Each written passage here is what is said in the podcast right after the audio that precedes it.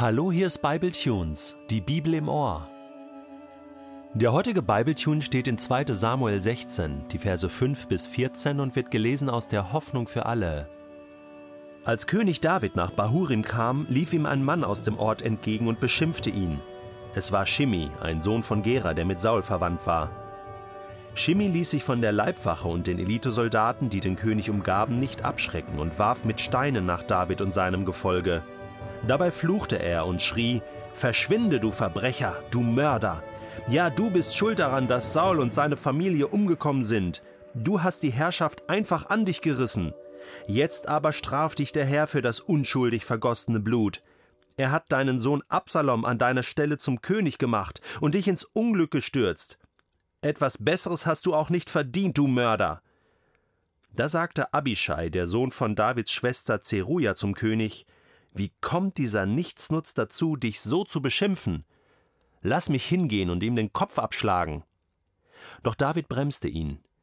Wie oft muss ich es dir und deinem Bruder Joab noch sagen? Ich halte nichts von euren Racheakten. Soll dieser Schimmi mich doch beschimpfen? Wenn der Herr es ihm befohlen hat, können wir es ihm dann verbieten? Nun wandte David sich an seine Soldaten, die um ihn standen.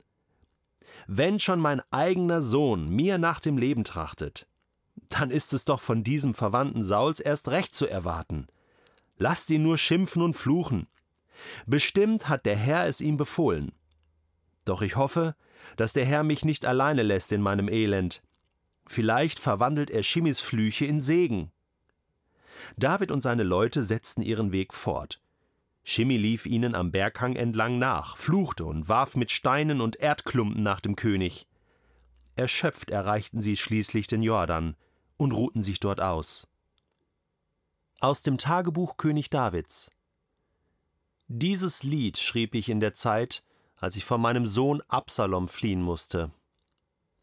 O Herr, überall drängen mich Feinde. So viele haben sich gegen mich verschworen, sie spotten, der ist erledigt, selbst Gott kann ihm nicht mehr helfen. Aber du, Herr, nimmst mich in Schutz. Du stellst meine Ehre wieder her und verhilfst mir zu meinem Recht. Ich schreie zum Herrn, hilf mir doch. Er hört mich in seinem Heiligtum und antwortet mir. Darum kann ich beruhigt einschlafen, denn ich weiß, Gott beschützt mich. Ich fürchte mich nicht vor meinen Feinden, auch wenn sie mich zu Tausenden umzingeln. Greif ein, mein Gott. Weil du mir schon oft geholfen hast, weiß ich auch jetzt, du wirst meinen Feinden ins Gesicht schlagen und ihre Kraft zerbrechen. Ja, der Herr lässt uns niemals im Stich. Herr, schenke deinem Volk Frieden und Glück. Auch das nächste Lied schrieb ich noch. Der Herr ist mein Licht, er rettet mich. Vor wem sollte ich mich noch fürchten? Bei ihm bin ich geborgen wie in einer Burg. Vor wem sollte ich noch zittern und zagen? Wenn mich gewissenlose Leute in die Enge treiben und mir nach dem Leben trachten, wenn sie mich bedrängen und mich offen anfeinden, werden sie dennoch stürzen und umkommen. Selbst wenn eine ganze Armee gegen mich aufmarschiert, fürchte ich mich nicht. Auch wenn sie einen Krieg gegen mich beginnen, bleibe ich ruhig und zuversichtlich. Um eines habe ich den Herrn gebeten. Das ist alles, was ich will. Solange ich lebe, möchte ich im Hause des Herrn bleiben. Dort will ich erfahren, wie gut der Herr es mit mir meint, still nachdenken im heiligen Zelt. Er bietet mir Schutz in schwerer Zeit und versteckt mich in seinem Zelt. Er stellt mich auf einen hohen Felsen, unerreichbar für meine Feinde ringsumher. In seinem Tempel will ich Opfer bringen, und die Posaunen sollen blasen, dankbar will ich für den Herrn singen und auf der Harfe spielen. Höre mich, Herr, wenn ich rufe. Hab Erbarmen mit mir und antworte.